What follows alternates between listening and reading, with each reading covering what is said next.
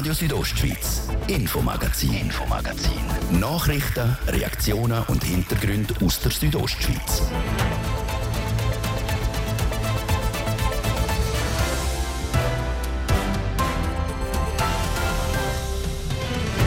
In unserem Infomagazin geht es unter anderem um das. Was machen Eltern, wenn das eigene Kind einfach nicht heimkommt? Nach der Schule oder nach dem Fußballtraining?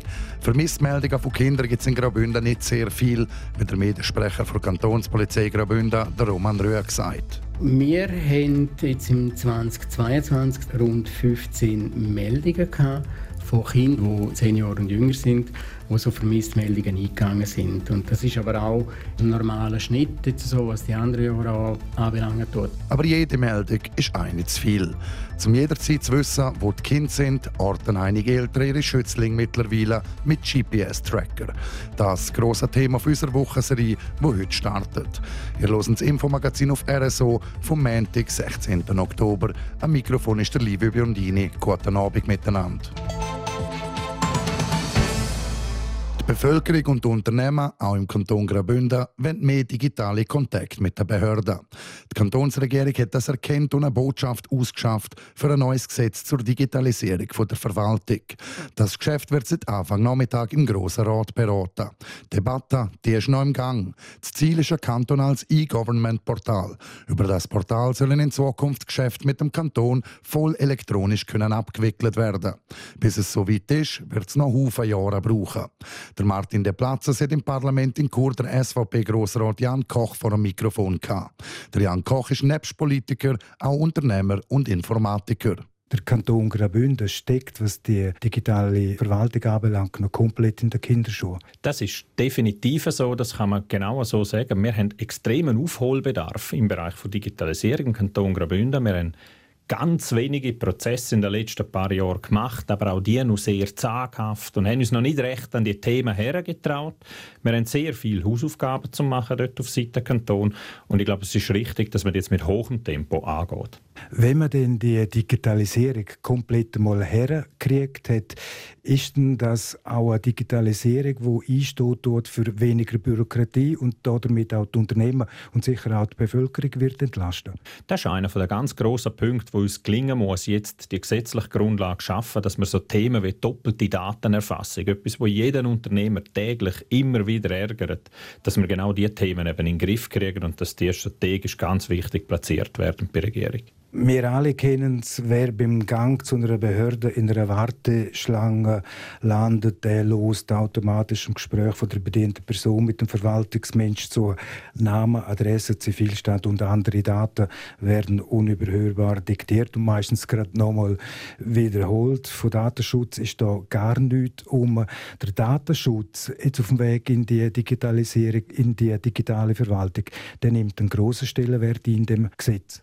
Der Datenschutz ist etwas vom Wichtigsten, was wir hier haben. Es gibt leider halt immer wieder negative Beispiele. Das ist nicht, weil irgendjemand seinen Job nicht gut macht, das ist einfach, weil die kriminelle Energie extrem hoch und die Entwicklung extrem rasant ist in dem Thema. Aber genau dort ist es eben wichtig, zum im Dezember, wenn wir dann die Stellen ausgestalten, dem einen extrem hohen Stellenwert beimessen, um zu sagen, wir müssen probieren, Vertrauen schaffen, so weit wie wir das können, aber wir müssen auch klar den Mehrwert können aufzeigen der Bevölkerung, wo sie kriegen, wenn sie das Vertrauen schenken, auch wenn das nicht immer zu 100% erfüllt werden kann. Das muss man sich einfach bewusst sein.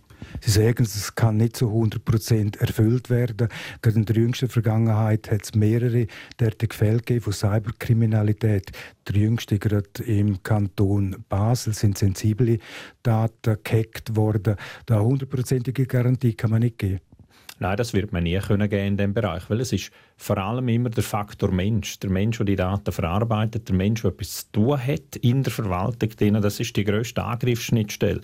Und dort kann man nur sensibilisieren, sensibilisieren, sensibilisieren. Und Technik wird immer hinten anstehen. Jetzt ein Thema in der Debatte hier im Grossen Rat zu der digitalen Verwaltung sind auch die reiferen Jahrgänge gewesen, ältere Leute, die keinen Zugang haben oder nur einen geringen Zugang haben zum Internet. Laufen wir da bisschen Gefahr, dass die Leute dann halt ab abgehängt werden?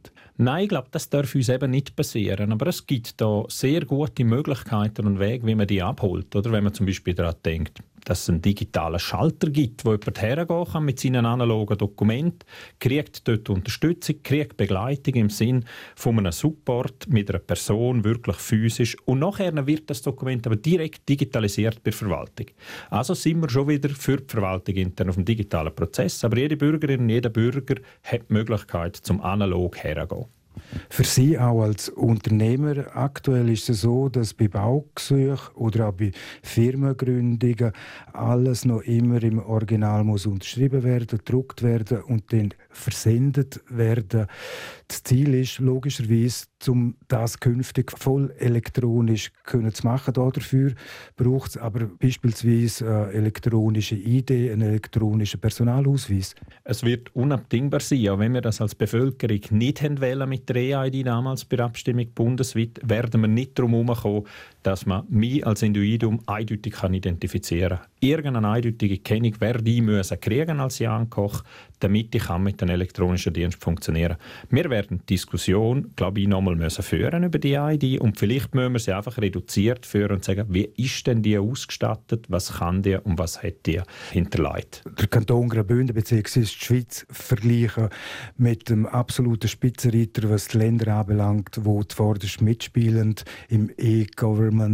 Das ist Estland bis mehr so weit sind wie Estland. Das geht Jahrzehnte das geht sicher noch Jahrzehnte, weil es ist vor allem bei uns, wenn man schaut, wo wir heute stehen, ist es eine Mindset-Frage. Wir müssen zuerst in der Verwaltung das Mindset schaffen können, um zu sagen, hey, Daten haben Wert, Daten sind wichtig und Daten müssen bearbeitet werden und auch geteilt werden. Das ist schon mal eine Grundsatzeinstellung. Und bis man so eine Grundsatzeinstellung bei über 3000 Leuten in der Verwaltung einmal äh, revolutioniert hat, das wird doch ein paar Jahre gehen und dann können wir es anfangen richtig auszutragen. Darum, ich glaube, ein Jahrzehnt ist sicher richtig. In Estland beispielsweise, dort hat man innerhalb drei Stunden plus minus eine Firma gegründet. Da schauen Sie neidisch, auch als Unternehmer, als Mann aus der Wirtschaft und auch als Politiker auf das Land. Definitiv, das wäre extrem wünschenswert, oder? wenn man mit jungen Leuten redet, die sich allenfalls den Schritt in die Selbstständigkeit überlegen.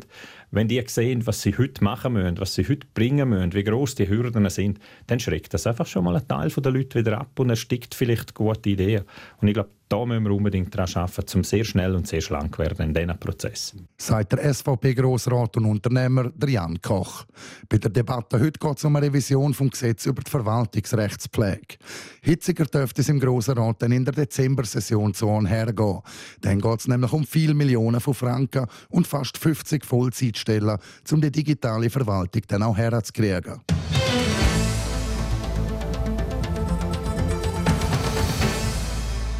Ausweichverkehr im Kanton ist wieder Thema.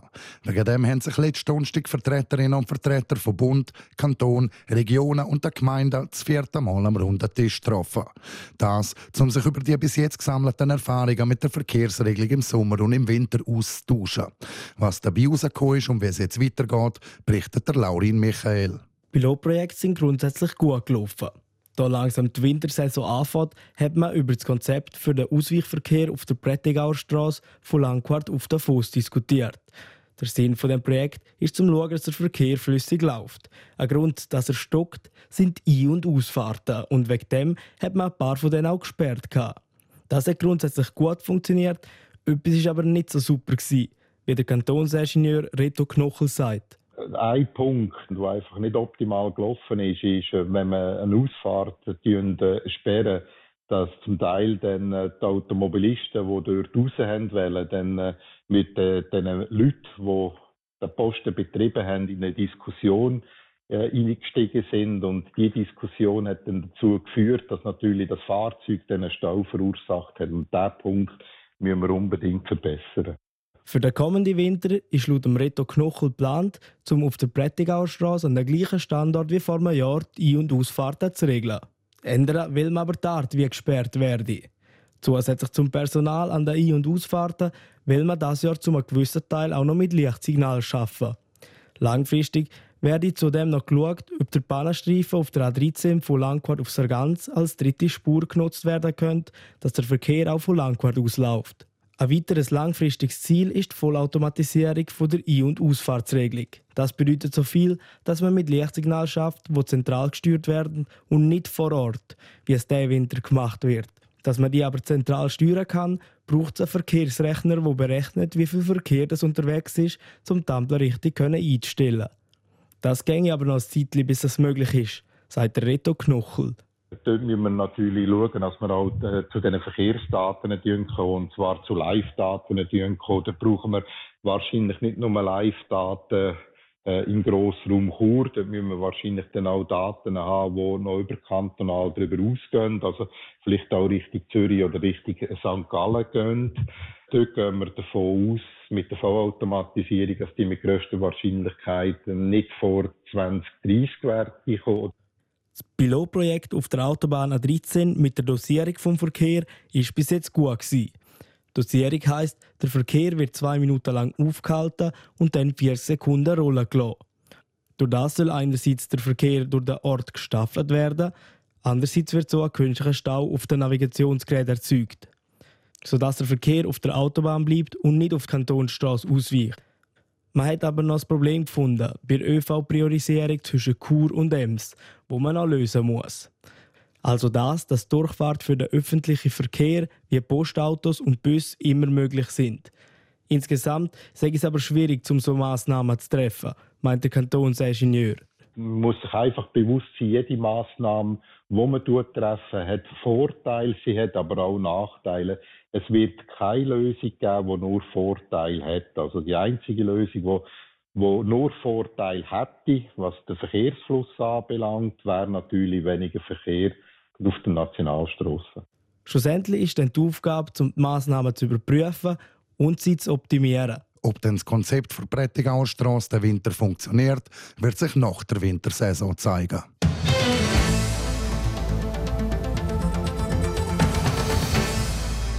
Am letzten Sonntag war das Hauptereignis vom Pferderennen Meierfeld Bad Ragaz. Auf dem Rossried im Meierfeld ein 51 grösser und ihre Jockeys um den Sieg im jeweiligen Rennen kämpft. Das wichtigste Rennen, nämlich der große Preis vom Cross Club Meierfeld, hat der italienische Jockey Gabriele Agus und sein Ross Normandie de la Vega gewonnen. Der Luciano Cherry berichtet, wie die OK-Präsidentin Conny Amann das Ganze erlebt hat. Hinter Wellcap Rund zwei Runden vor Schluss hat Gard Royal die Spitze. Gard Royal führt. Man hört die Rösser springen, die Stimme vom Kommentator und die Leute, die auf der Tribüne mitfiebern. Genau so hat es am Sonntag am Pferderennen in Meierfeld Bad Ragaz tönt. Mitgemacht haben Rösser und Jockeys aus ganz Europa. Darunter Gäste aus Deutschland, Frankreich, Italien und England. Für die OKA-Präsidentin Conny Amann ist es das erste Jahr, wo sie am Pferderennen in dieser Position mitwirkt. Das ist ein sehr gutes Gefühl, obwohl es mit sehr viel Arbeit verbunden ist. Es ist eine ganz spannende Arbeit, eine herausfordernde, herausfordernde Aufgabe für mich, die ich aber mit sehr viel Passion und Leidenschaft zum Pferderennsport auch gerne mache. Auch wenn Conny Amann erst seit einem Jahr OK-Präsidentin ist, kennen sie die Schwierigkeiten, die dabei entstehen. Vor ihrer Wahl als Präsidentin ist sie nämlich schon zehn Jahre lang Teil vom OK. Gewesen. Problem beim Rennen hätte es eigentlich nur gegeben, um die Fahrbahn wegen dem Föhn in optimalem Zustand zu behalten. Sonst hätte es für die Conny Amann fast nur Highlights gegeben. Für mich ist äh, der ganze Ablauf ein Highlight. Für mich ist es schön zu sehen Morgen, wie der Platz belebt wird mit den Pferden, mit den Jockeys, mit den Fahrern, mit den Besitzern, mit, mit den Gästen, mit allen, die hier arbeiten. Das ist für mich ein Highlight. Beim Pferderennen Meierfeld können nicht nur die Rösser und Jockeys etwas gewinnen, sondern auch die Zuschauerinnen und Zuschauer. Auf die einzelnen Rennen zu wetten ist auch ein grosser Teil vom Anlass. Die Leute, die Wetten platzieren, gehen ganz unterschiedlich vor. Die einen befassen sich mit den Statistiken der Rösser, die anderen wetten einfach nach Gespür. Wetten gehört dazu, aber keine grossen Beträge. Ich gehe auch eher nach Bauchgefühl und ja, lässt ein bisschen durch, aber mehr nach Bauchgefühl. Kann ich nicht genau sagen, nein. Eher nach Bauchgefühl, ja, ja. Es muss eine gute Quote haben, definitiv. Und je, je nachdem schaut man schon bei den Kollegen ins Heftli. Laut der OK-Präsidentin sind es zwei gute Rennsündig gewesen. Das Wetter hat zum Glück auch mitgemacht und so haben sie im Publikum gute Rennen können zeigen. Es ist die 66. Ausgabe vom Pferderennen Meierfeld Bad Ragaz.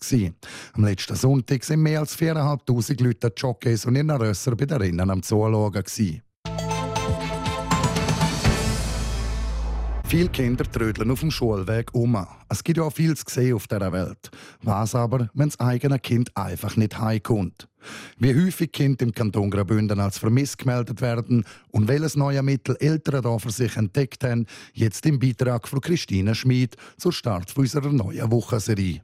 Die Mama dreht sich kurz weg. Fünf Sekunden später ist das Kind nicht mehr dort, wo es gerade noch gestanden ist. Das Herz schlägt schneller, panisch sucht man mit den Augen die Gegend ab. Und hat man den kleinen Menschen entdeckt, wagt man es erst wieder zu schnaufen. Dass einem eigenen Kind etwas könnte passieren oder dass das Kind dann plötzlich verschwindet, diese Sorgen kennen wohl alle Eltern. Wirklich als vermisst gemeldet werden aber vergleichsweise wenig Kinder im Kanton Graubünden. Der Roman Rüeg, Mediasprecher bei der Kantonspolizei Graubünden, sagt, wir haben jetzt im 2022 rund 15 Meldungen gehabt von Kindern, die zehn Jahre und jünger sind, die so Vermisstmeldungen eingegangen sind. Und das ist aber auch ein normaler Schnitt, jetzt so, was die anderen Jahre anbelangt. Dort. Es passiert vielleicht noch recht häufig, dass Eltern ihr Kind aus den Augen verlieren. Zum Beispiel im Laden. Insofern hört man dann eine Stimme durch den Lautsprecher, die kleine Lea suche ihre Eltern, die sich an der Kasse sollen die melden. Was aber viel weniger häufig passiert, ist, dass das Kind länger verschwunden bleibt und eine Vermisstmeldung bei der Polizei gemacht wird. Das passiert laut dem Roman Rüeg etwa dann, wenn ein Kind vom Spielplatz wegläuft oder wenn ein Kind ohne die Eltern einfach mal aus dem Bus oder Posti unbemerkt aussteigt. Aber also der Klassiker ist eigentlich das, dass dann uns Eltern anrufen weil das Kind jetzt halt nicht von der Schule kommt oder auf dem Kindergarten. Und die Erfahrung zeigt glücklicherweise, das muss man wirklich sagen, dass es halt einfach meistens so ist, dass es halt irgendwo rumgetrödelt hat und irgendwie mit den Kolleginnen und Kollegen rum war. Laut der Polizei gibt es unter den Vermisstmeldungen aber auch solche Fälle, wo die Kinder bewusst ausreissen tun. Etwa weil sie in der Schule oder auch daheim Streit hatten. Was bei allen Vermisstmeldungen aber gleich ist, sie sind sehr schnell aufgeklärt worden. Wenn jetzt die Meldung zum Beispiel bei uns eingeht, so wir nehmen das natürlich ernst, das ist ja logisch, und gehen dann dahinter, dann aufbieten, oder? weil man geht ja eigentlich immer vom Gröbsten aus. Und das tut man dann Patrouillen aufbieten und das dann vielfach eigentlich schon fast während dem Aufgebot von der Patrouille oder kurz darauf ab, also in einer Viertelstunde, in einer halben Stunde, dass dann das Telefon dann glücklicherweise wieder kommt, mein Kind ist auftaucht. Es sei richtig, dass Eltern anrufen, wenn sie sich unsicher sind. Die Polizei sei immer froh, wenn ein Fall gut ausgeht. Trotzdem, damit es gerne erst so weit kommt, dass Eltern sich fragen, wo ihr Kind gerade steckt, gibt es inzwischen einfache technische Hilfsmittel. Man hängt dem Kind beispielsweise einen sogenannten GPS-Tracker an den Rucksack oder eine Smartwatch ans Handgelenk. Und schon wissen die Eltern, wo genau das Kind sich aufhält. Seitens Kantonspolizei spricht hier nichts dagegen. Wichtig ist, dass das Kind wirklich auch weiss, sie wird in dem Sinn überwacht, in Anführungs- und Schlusszeichen. Wenn das Kind das weiss und die Eltern das so machen wollen, jetzt spricht aus polizeilicher Sicht nichts dagegen. Es kann sogar hilfreich sein bei einer Suchaktion beispielsweise. Und andererseits muss man natürlich schon sehen, vermisste Fälle kommen relativ selten vor. Und Entführungsfälle von Kindern hat es in den letzten Jahren im Kanton gar keine gegeben. Laut dem Roman Rüeg müssen sich Eltern einfach klar sein, dass so ein technisches Hilfsmittel die elterliche Aufsichtspflicht nie kann ersetzen. Wichtig ist einfach, dass die Eltern mit dem Kind kommunizieren und auch wissen, wo geht mein Kind dann halt eben auch hin. Und wenn das Kind dann auch sagt, oder es geht jetzt Mittag vielleicht noch mit dem Gespönd irgendwie so mit, oder? dass man sich eher auf dieselben Sachen verlässt und nicht einfach, sobald Technik dann quasi etwas anzeigt, was außerhalb vom Normalen ist, in Panik verfallen tut. Sollte man das Kind doch so aus den Augen verlieren und eben keinen GPS-Tracker dabei haben, hilft ein einfacher Trick, den schon die Großeltern als Kind gelernt haben. Bevor man es woher geht, immer mit dem Kind abmachen, wo man sich wieder trifft. Sollte man sich doch einmal aus den Augen verlieren. Dass immer mehr Eltern ihre Kinder orten, führt aber auch hier im Kanton Graubünden zu Problemen. Dazu aber morgen mehr im Infomagazin auf RSO.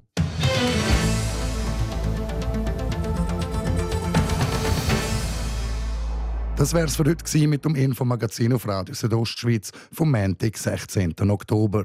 Das kann nachgelost werden im Internet auf rso.ch oder auch als Podcast. Das nächste Infomagazin gibt es den morgen Dienstag am Viertel ab 5 Uhr hier auf RSO. Am Mikrofon war der liebe Biondini. Danke fürs Zuhören. Radio Südostschweiz, Infomagazin, Infomagazin. Nachrichten, Reaktionen und Hintergründe aus der Südostschweiz.